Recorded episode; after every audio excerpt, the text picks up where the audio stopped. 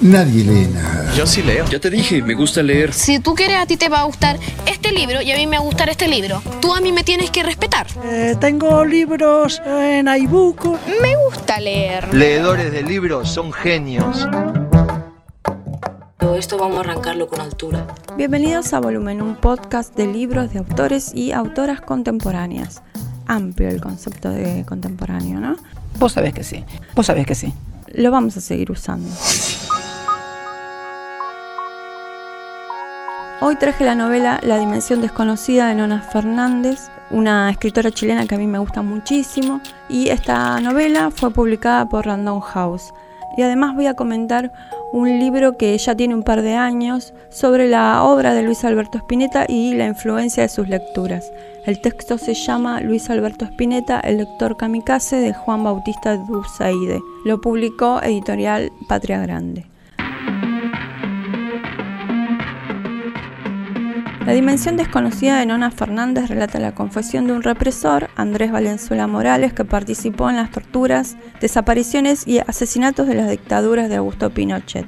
Yo torturé, dice ante una periodista y tiene que ser sacado clandestinamente del país para que pueda seguir aportando datos sobre el genocidio. El hecho ocurre en 1984, todavía faltaban seis años para que finalizara esa etapa siniestra en Chile.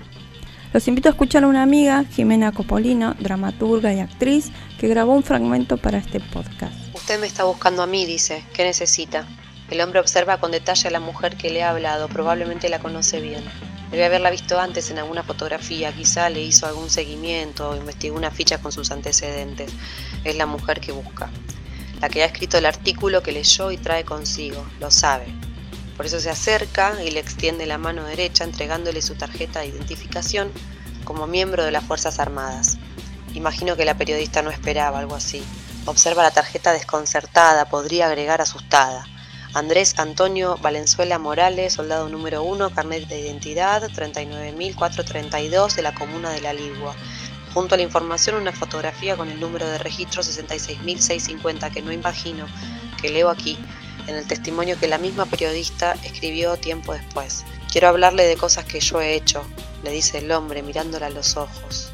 Imagino un leve temblor en su voz en el momento de pronunciar estas palabras, que no son imaginadas.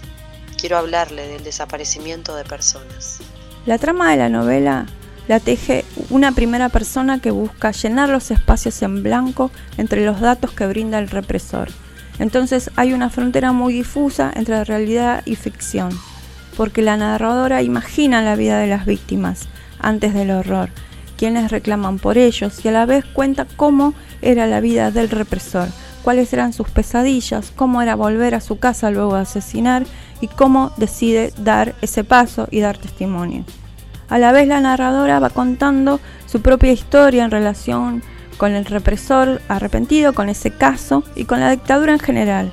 Recuerda la serie norteamericana La Dimensión Desconocida que se daba en la televisión durante su niñez y que le sirve a la autora como metáfora de la dimensión desconocida, que es ese mundo de secuestros, torturas y matanzas ignorado, lo digo en forma de pregunta, por una parte importante de la población chilena. También relata episodios de su adolescencia en el colegio, su interés en la política, el presente, la construcción de la novela y sus preocupaciones en torno a la memoria y a la justicia. La dimensión desconocida trae al presente la historia para que siga resonando en el futuro, pero dotándola de una gran carga de emotividad. Por eso digo que este texto es oscuro, hermoso y necesario.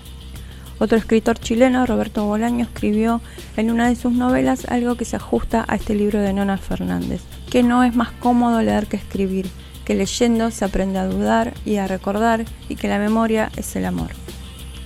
Podcast. Deja que la masa duplique su volumen.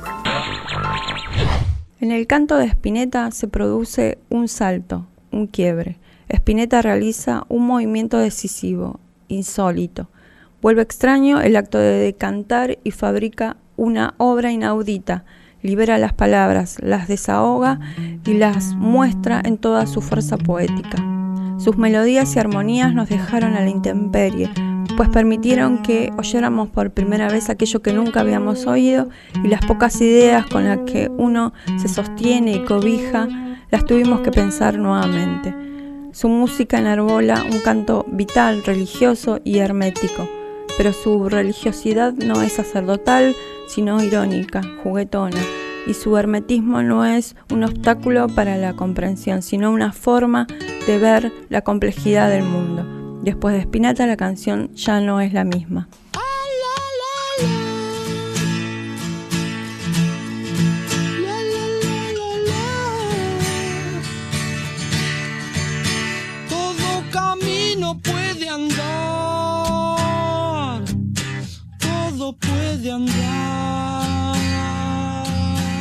Estas son palabras de Liliana Herrero, son palabras que escribió para el sitio web Jardín de Gente y fueron incorporadas al inicio del libro. ¿De qué libro hablas? Spinetta, un lector kamikaze, de Juan Bautista Dusaide. La decisión del autor con respecto a la obra y a la vida de Spinetta fue analizar las letras de las canciones y sus lecturas. Ahí aparecen los haikus, Artaud, Foucault, Castaneda, Vallejo y un gran etcétera.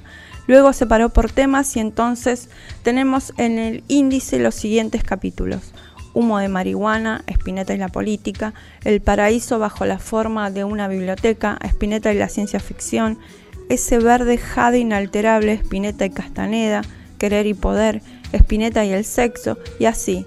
Son 10 capítulos. Es muy interesante que el autor no haya aspirado a cierta totalidad, sino a fragmentar para poder hablar de la obra de este gran artista que fue Spinetta, con más de 20 discos editados y una poética siempre abierta.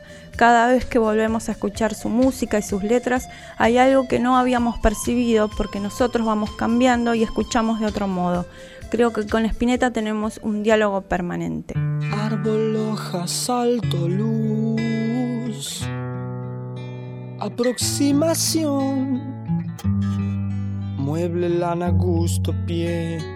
Te marcas mirada. Eso queda expuesto en este libro que les recomiendo muchísimo, que se llama El lector kamikaze, Luis Alberto Spinetta, y la editorial que lo publicó es Editorial Patria Grande. Hijo camamenta cien, rey fin sol amigo cruz. Fin de este episodio de volumen, hasta la semana que viene. Seguimos en cualquier instante, genios. Gracias por existir. Jorge va a decir algo. Dinos, Jorge. Seguime en Twitter que tengo Twitter y seguime en Instagram que tengo Instagram.